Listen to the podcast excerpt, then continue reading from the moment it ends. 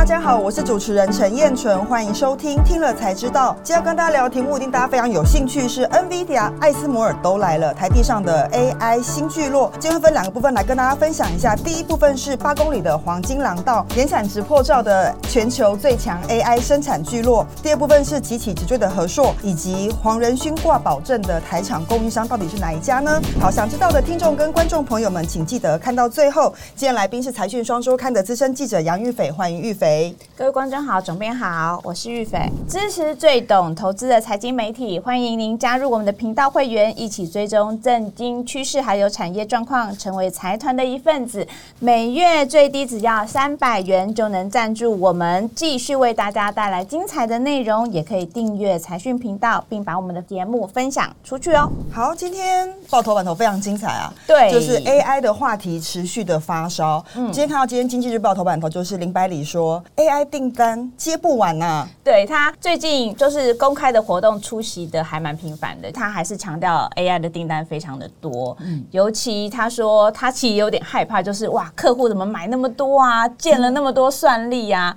所以他说 AI 算力的革命其实非常的惊人，这一波是非常非常的蓬勃发展，每三个月就涨一倍的 AI 算力，其实是超越摩尔定律，就是每两年翻一倍的一个技术的发展，代表这个需求是非常强劲。嗯、那这次我们想要聊就是有关于 AI 这件事情啦，哈。那广达当然是 AI 伺服器的领头羊，嗯、但我们后来有发现说，哎，过去我们都谈半导体聚落嘛，哈。对。那我们现在就发现，哎，原来台湾其实也有一个 AI 的生产聚落俨然成型。嗯、那这次我们呃同事花了非常大的心力去找一下，说到底 AI 的生产聚落在什么地方？因为大家都知道说、嗯、AI 软体可能是国外厂商的天下，嗯、可是要落地应用制造这个部分，我觉得是台场的擅长的事情，而且强项，没错。所以，我们其实就发现了一条八公里的黄金廊道，这是我们财讯六九五期的封面故事。那我们请玉斐先先帮我们分享一下这个八公里的黄金廊道，我们是怎么看？其实我们一开始是先从华雅科技园区去做一个发想，哎，才发现哇，原来前面艾斯摩尔占了一个很大的投资案，已经把它定位为 AI 加智慧的一个科学园区，那里有艾斯摩尔投资大概三百亿，大概是目前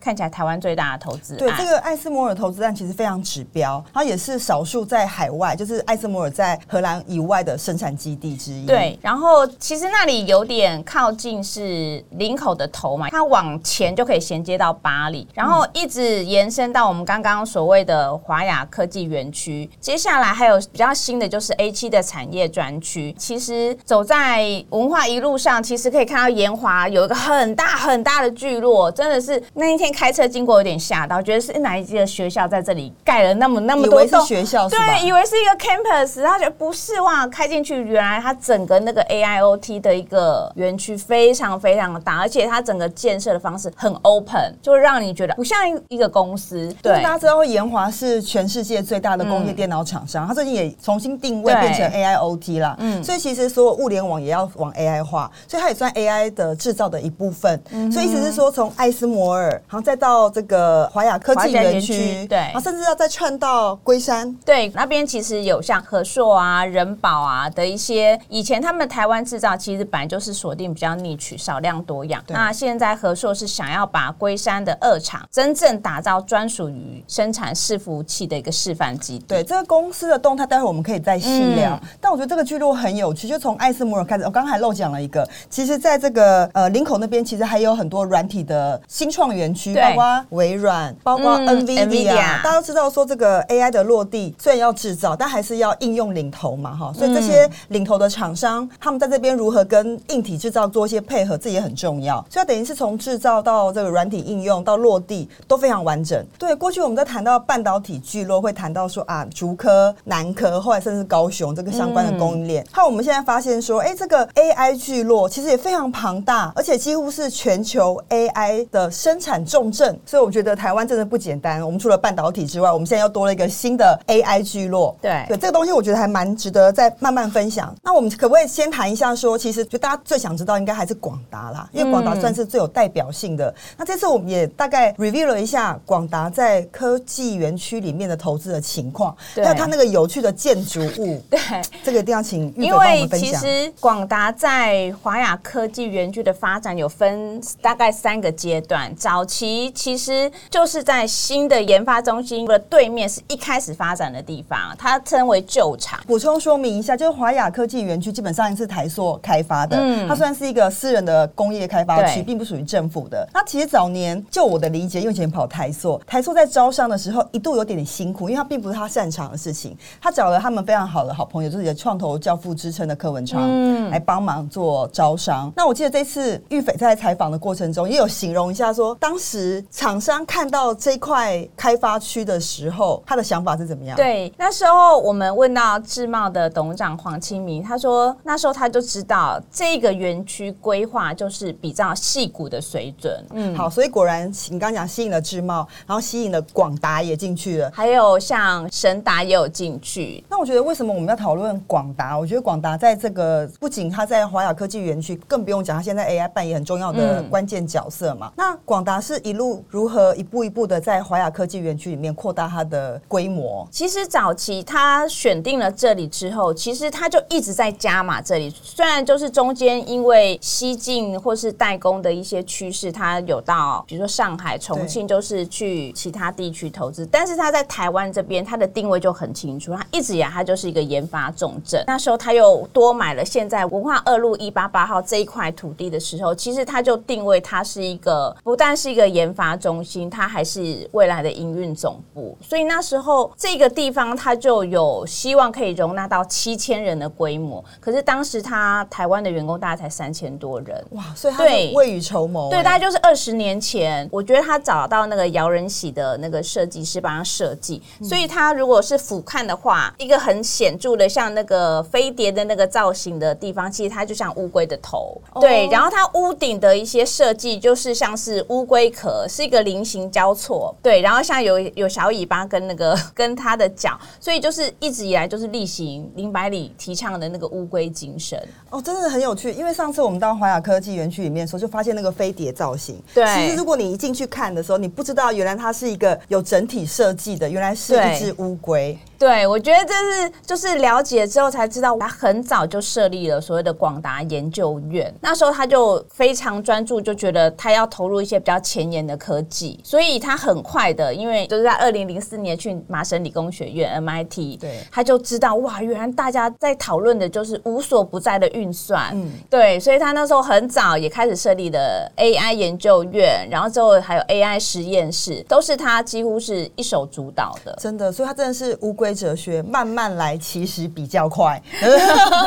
这等于是鸭子划水，它只能是布局的非常早。之前我们在广达那一集的时候，玉斐其实也有分享过整个林百里的布局的心态。但我觉得为什么呃要多讨论那个广达，是因为在二零一八年其实是扩大在华雅科技园区里面的购地，这个其实蛮指标的。因为这个就有点像它扩厂的大概是加码的第二大的阶段，就是因为中美贸易战嘛。一开始有像网通啊，接下来像伺服器，它不。希望就是中国制造输美的这一段，它开始禁止，所以那个时候他加码投资台湾，他把很多 AI 伺服器或是一般的伺服器的产品全部从中国回台湾，来回台湾。然后那时候他就买了总部旁边中环的两个厂，然后花了四十几亿。但是他非常知道这个趋势，其实他二零零七年那个时候在台湾，他就大举招募员工，他那时候就锁定五 G AI 或者是车联网相关的应用。真的，如果不是因为他当时。那么有远见，大家可以想象说，在美洲贸易战的时候，AI 伺服器应该不太可能从中国出货到美国去了。嗯，所以这个提前布局真的非常重要，也奠定了整个广达在 AI 伺服器里面的基础嘛。哈，那它更不用说，它几乎是这个黄金廊道最重要的厂商之一。对，那接下来我想要介绍另外一家，我觉得在这个 AI 廊道里面也扮演非常重要的角色，就是这个研华。研华，对，其实研华是全台湾，应该是全世界最大的呃工业电脑工业电脑厂商。对，那前阵子我们去访这个研华董事长刘董的时候，嗯、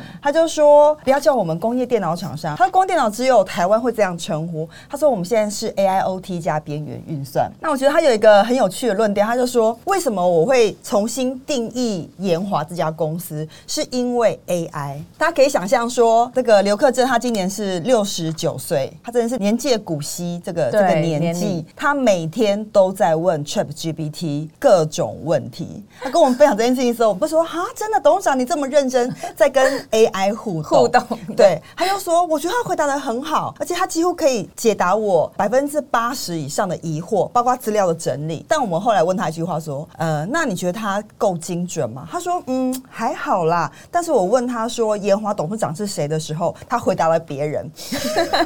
对，但是他说，即便如此，我还是觉得已经很厉害了。嗯，他要讲一个关键，就是说 AI 可以缩短企业的决策流程，它会让企业物联网跟智慧制造或在智慧应用上变得更有可能性。对对，其实玉斐也跑非常多的这个物联网的业者嘛，哈、嗯，他们应该也都有提到说 AI 对于物联网的推动的效益，对，对不对？就是收集资料嘛，然后它判读。一开始大家就觉得就是资讯嘛，像是影像的收集。所以，像很多在智慧制造，它就会在做瑕疵检测。以前可能它透过一些人力，或是就是比较传统的方式，但是用了 AI，其实真的效率会差很多，人力也会节省很多。对，就是他会给你个建议，让你可以快速的判断。嗯、那其实这一次为什么要介绍研华？除了它这个厉害的定位之外，跟转型，它就是它在这个华雅科技园区里面，它也建立了全球的总部。原本研华的总部应该是在内湖，内湖，那它现在搬到一样搬到。华雅科技园区了，他其实刚好八月他就举办一个那个供应链的一个策略的一个会议哦，那时候他就重新定位烟花。其实我之前采访一个专家，他说以后所有一个小小机器可能都是一个 AI 的机器人。那要怎么互动？要怎么串联？我觉得因为烟花他想要做 AIoT 的一个领头羊，那工厂有这么多的机器设备，我觉得他就想要在这个场域啊，就是第一个当然是展演给客户看。那当然就是最多就是秀出他真正研发的实力在哪里，把示范基地放在这里。嗯，其实那个刘董他也有讲，他就说因因为他们是全球性的客人，那其实 AIoT 跟这个就像刚玉斐说的，他非常需要示范给客户看，说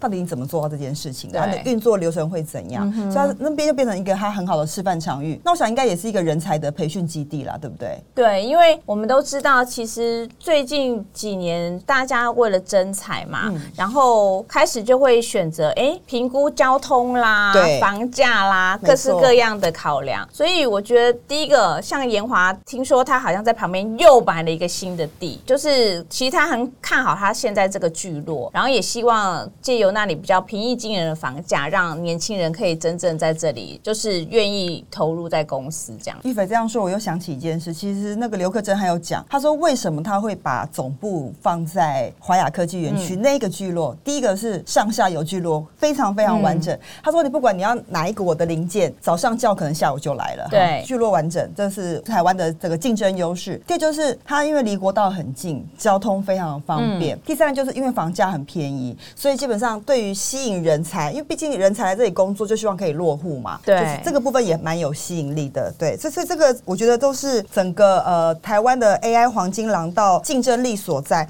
那更不用说，其实我们这个台湾的 AI 的这个。”应用商机哈，甚至 AIoT 的这个商机，其实都非常的惊人。我觉得这都孕育出整个黄金廊道的巨大机会。嗯，那第二部分我们就蛮想再进一步再聊一下各公司的状况，因为呃，事实上这次我们在采访的过程中，除了广达跟研华这种世界级的公司之外，嗯、其实还有非常多的隐形冠军啊，可能大家一般比较不知道。这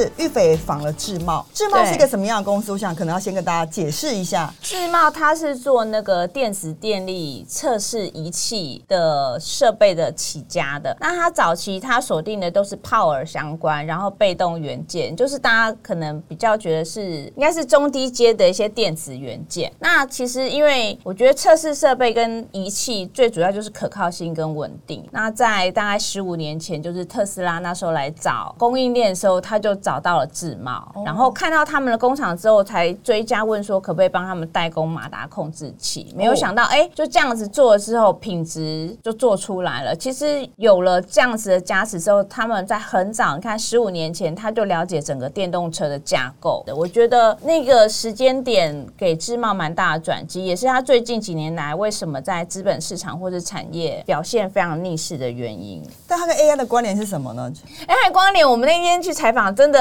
没有想到一问，原来真的很有关联。哦，真的，大家以为以为他只是这个电动车相关厂商。最近开始有人讲它是 AI 的概念股，然后董事长那天就分享说，其实我们不是最近啊，我们很早就已经跟 NVIDIA 合作，哦，早就是了。对，他说那时候他在做显卡、绘图卡的时候啊，他们可是帮他们大忙。他就说那时候因为有些零组件其实插到主机板，不知道为什么有些板子合，啊，有些板子不合，那他那个退货率有时候可以高达五趴，甚至到十趴。可是问题是每一个零件拆出来验，明明就没有错啊，也没有问题，那插的板子就是不能 work。对，哦、所以那时候其实辉达也很困扰，然后智茂主动找辉达说，不然你所有前段测试都过了之后，再追加一道系统的测试，就是我帮你去模拟，然后最后到底在这个主机板上能不能 work？、哦、对，再出货，再出货。哎，没有想到它的那个不良率跟退货率瞬间降到只剩零点五，大降九成呢。对，所以他那天就有点得意说，其实，在好几年在那个辉达的致股东营业报告书，其实他们就有透露，他们有多了这套制程，改善他们的良率跟退货率。但他那时候还没有讲是自贸，是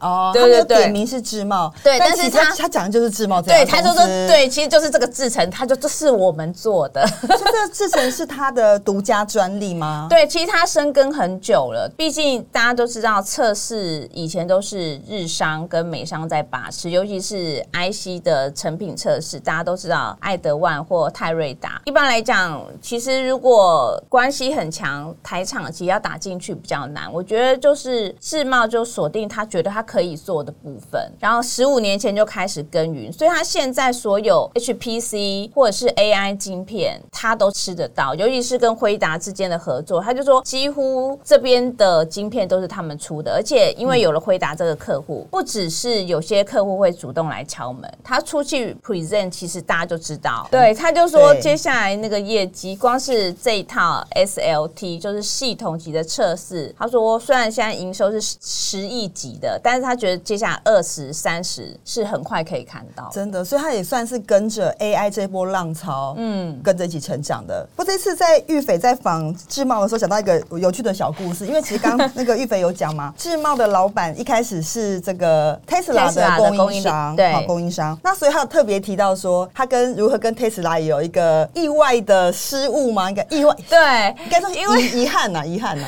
因为那时候其实特斯拉的量很少，然后所以来台湾找供应链其实并不是那么顺利。对，然后之后呢，少量多样正好是其实就是那一块厂商的强项，不管是致茂，像延华也是都是少量多样的。突然有个副总派来，然后来问他一些的。副总派来，对，然后他想完蛋，是不是品质有问题？对，就不是，他是希望他来买他们的推出的 Low Roaster 的那个跑车，就是很漂亮的那一台。是。然后他说希望前一百台都要找名人，然后他们一号就是那个阿诺施瓦辛格，那时候加州的州长。对，然后买那台车花了十万块美金，然后他之后才知道原来成本是十四万。他说量那么少。又赔钱卖，这家公司应该是活不了多久，应该会倒。所以他当时虽然是他的供应链，但是看他那个售价跟那个结果，会觉得说，对，现在亏钱卖，这样感觉前景不妙。然后事后，哎，没多久，当特斯拉就要上市了，他就哇，居然要上市，然后他收到一封信，就是感谢他之前买了那一台车，对对对，然后可以优先让他认那个认购，对特斯拉的股票。然后那一天他就一直很万幸，意思是说他当时后来没有认购，他对他。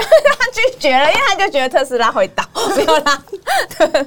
因为当时一开始的确很很多人看不懂特斯拉的经营模式啦。对对，所以你看，连供应商自己都不是那么有信心。其实，如果换算特斯拉带给他的整个公司的营运啊、技术的发展，其实是远远超过三亿啊。真的非常谢谢玉斐帮我们带来这么精彩的故事。其实财讯团队在第一线为大家带来最正确、可信赖的讯息，所以你可以支持我们，你可以订阅财讯，或者是加入我们的频道会员。那第二家公司，我想要这个介绍就是和和硕了哈。那其实和硕大家都非常的这个好奇，说他因为他在这个龟山工业区嘛哈，它虽然比较南部一点，但其实整个呃 AI 的生产聚落的廊道，它其实是串联在一起的。而且那边过去是传统的 PC 的制造的基地，嗯，对他们也开开始力求转型跟突破。对，那和硕就其中的一个例子。嗯，那这次玉斐也访了和硕，他们是要准备在这个基地里面做什么样的事情？有什么秘密任务吗？对，因为我们们知道这一波，只要说可以做 AI 伺服器的公司，股票至少是好几倍的涨。可是有一家公司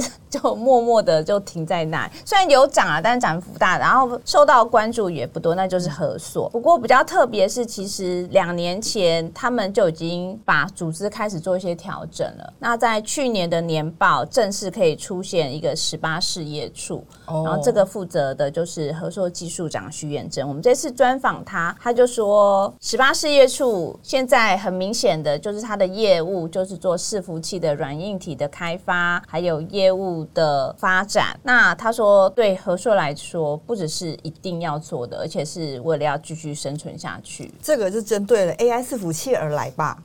对，听起来很像是这样。对，虽然我现在他可能不敢说死了，但大家都会指明嘛，因为现在传统伺服器就是一个成长有限的市场啊。对，如果你不说 AI 伺服器，那我附加价值怎么存活下来呢？对，其实我觉得就是刚好，我觉得如果大家过去有关心合作方案，它有一个第六事业事业群，然后是做五 G 相关。其实那时候就是起心动念，他们为什么要重新把资源投入在伺服器？就是他们发现五 G 还有未来很多的运算，或者是大数据的收集，或者是智慧工厂、智慧制造，各式各样的东西，它的平台居然都是在伺服器上面。所以他们觉得，哎，我们有软体的一些研发，那伺服器怎么会没有？所以他们决定就是重新投入，在很短时间，当然第一个就挖角嘛。我们可以看到，他可能比如说伟创啊、红海啊、神达啊，就是去挖角。那一开始很短时间就是两百人，然后在三年之内，他扩张到五百人的研发人力，就是想要全力投入。而且他说董事会也非常支持。虽然我们那时候问一下，就是跟同业相比，他步调是慢了一点，但是他们是希望在很短时间可以追上。一方面，他们软体的平台布局，不管是叉八六啊、ARM 啊，或是 NVIDIA 这些，它都已经做好开发了，也而且都可以相容了。它也投入就是散热的部分，然后他说接下来年底就会有产品出来，表示它是全方位的布局。那到底我们比较好奇是，你看大家都已经这里都已经跑在前面了，对，因为分析师有跟我们分享，因为伺服器这个产业的链接是非常深的，对，就是它很难去取代别人。我们就其实了解了一下，就是现在很多 CSP 的大厂，他可能在这一段不想给 NVIDIA 都赚走，我也想要自己的 domain know how。然后，所以我们看到亚马逊，他想要做自己的 ASIC 或是 AI 晶片，没错，他就觉得如果接下来这些 CSP 大厂都想要开发自己的晶片，那从晶片做成平台，做成系统，是不是需要有一些专门的人力或资源去服务这些不一样的客群？对，大家因为现在都一窝蜂跟着 NVIDIA 跑嘛，是，那会不会哎开始这边的资源会有一些不一样的调整？或许就是合作的机会也不一定。对，而且我倒是也是这样看，就是说呃，未来的 AI 晶片不会 NVIDIA 独大啦，对，它可能很厉害，没错，它会继续呃稳在它的一个一个市场规模在，但别人也会追上来啊，哈，那别人追上的过程中可能会带动其他的供应链的机会。那我觉得合作应该就在等这件事情啦，就不是一直是在看 NVIDIA 而已。当然跟 NVIDIA 合作，我觉得是一个很好的试金石，就是我们可以跟他一起跟他多学习。但我觉得未来 AI 的应用是一个百家争鸣的状况，所以我觉得大家都会有机会分一杯羹，只是看你有没有这个实力，跟你有没有准备好。嗯，对。所以我觉得回到呃广达的例子，就是说他们很早就开始布局，然后到现在开始坐享过坐享这个果实。那合作现在开始慢慢布局，我觉得可以拭目以待，对，再观察，对，拭目以待。对，那那个再来，我觉得在想在讲到这个 AI 的全球最强 AI 的制造廊道的时候，我觉得不能免俗的是我们要谈一下说，为什么大家都选这里嘛？哈，刚刚提到就比如刘克正刘董他有讲说啊，这里有三个原因，这个交通方便，嗯，聚落完整，重点是房价很低，好，相对低也不不能说很低，相对低，所以我觉得房价也是一个蛮有吸引力的指标了，就是说对。于工厂来说，或者对于厂商来说，第一个他要有地方可以扩厂，嗯，第二个就是他要有地方可以安置这些就业人口嘛。那我觉得我们可以顺便多聊一点点，就是说，所以现在这个黄金廊道周边的房地产是不是表现的蛮亮眼的呢？我们那天就是开车到那个文化北路，就安斯摩尔圈地的那一块，这边真的就是完全的速地。那这边就是开始有一些建安，就是打着 AI 加智慧园区的一个方式，开始有一些建安的推出。然后当地业者是有说，哎，这里好像才三十一平，好像还有三十几万，还可以买。可是我们回来之后，我们的那个地产一线的同仁回复说，没有，已经四十万，已经四十万了。对，可能就是圈地的那个消息一出来之后，开始价格立刻飙涨。我觉得相较于就是呃台北跟竹北。其实现在房价都非常贵，嗯，我觉得像林口这边价格算是相对比较便宜的地方。我觉得对于呃企业在考虑投资的时候，要安置这个员工，我觉得这可能是一个相对不错的选择的地方啦。那其实像智茂，其实像呃，他是不是自己也有盖？对，他那时候因为标那个 A 七的产业专区，那时候政府就有规定，你不能建商，你一定要是产业业界人士。那时候就有规定，当中的百分之多少是希望。你可以提供员工，那时候他就选择是跟建商合建，然后他们依照比例，他分了四栋之后，因为他就提供比较好的价格给这些比较年轻的员工，但是绩效好的，他说像处长啊、协理级那种都不能认，因为你们都够有钱了，有房子了，哦、对，然后结果一下子。推出来之后就认购一空，但他有留七十几间，说是以后是宿舍，有点像是以后可能有高雄的同仁上来，或是对，就是可以给他们有一个住的地方。这样。对啊，所以企业主在考虑投资的时候，评估的点真的蛮多的。那节目的最后呢，我们要来回复一下财团在听了才知道第一百五十五集，不想再等了。围老上路七年，都跟突破四千件，新屋落成，钉子户也只能成为都跟孤岛里面的留言。好，财团一号，我先来念一下好了。嗯、看到新房子盖好，应该很感动。老实说，我自己身为旁观者，我看到别人的房子盖好、重建盖好，嗯，每一段都是一个辛酸血泪史哈。大家如果有看到我们上期在写杜根的故事的时候，就会发现说，杜根真的非常不容易。嗯，那个等到你新屋落成的时候，你真的会感动落泪。嗯，真的，非常不容易的。当你住在一个就是随时随地都害怕地震来的房子的时候，是不是？然后看到真正哇，现在是变得安全，然后可靠，我觉得那个真的是难以言喻。对啊，真的，有时候我们就该换个方向想说，重点是你要一个比较好的生活品质，跟一个比较好的安全居住的环境嘛，你就不会说我一定要等到最后面，甚至沦为都跟孤岛。对，我觉得蛮蛮遗憾的，蛮遗憾的。好，第二个我们请玉斐念一下。好，财团。二号的读者他留言就是都跟在北部较容易些，中南部有很多都是五六十年的老房子，办都更会更难一些。对，这个当然牵涉到房价的问题，对啊，跟房价的问题。嗯、那所以我觉得这个就是要取得一个平衡点，就是说怎么样加速，嗯、对，接用呃政策法规或者鼓励的方式加速大家愿意都更的这个进度哈。我觉得这件事情是我们大家要持续推动的方向。好，那今天非常。非常感谢大家收听，也感谢玉斐的分享。如果你喜欢财讯的内容，并愿意支持我们，欢迎加入财讯的频道会员，成为财团的一份子。听了才知道我们下次再见拜拜。拜拜。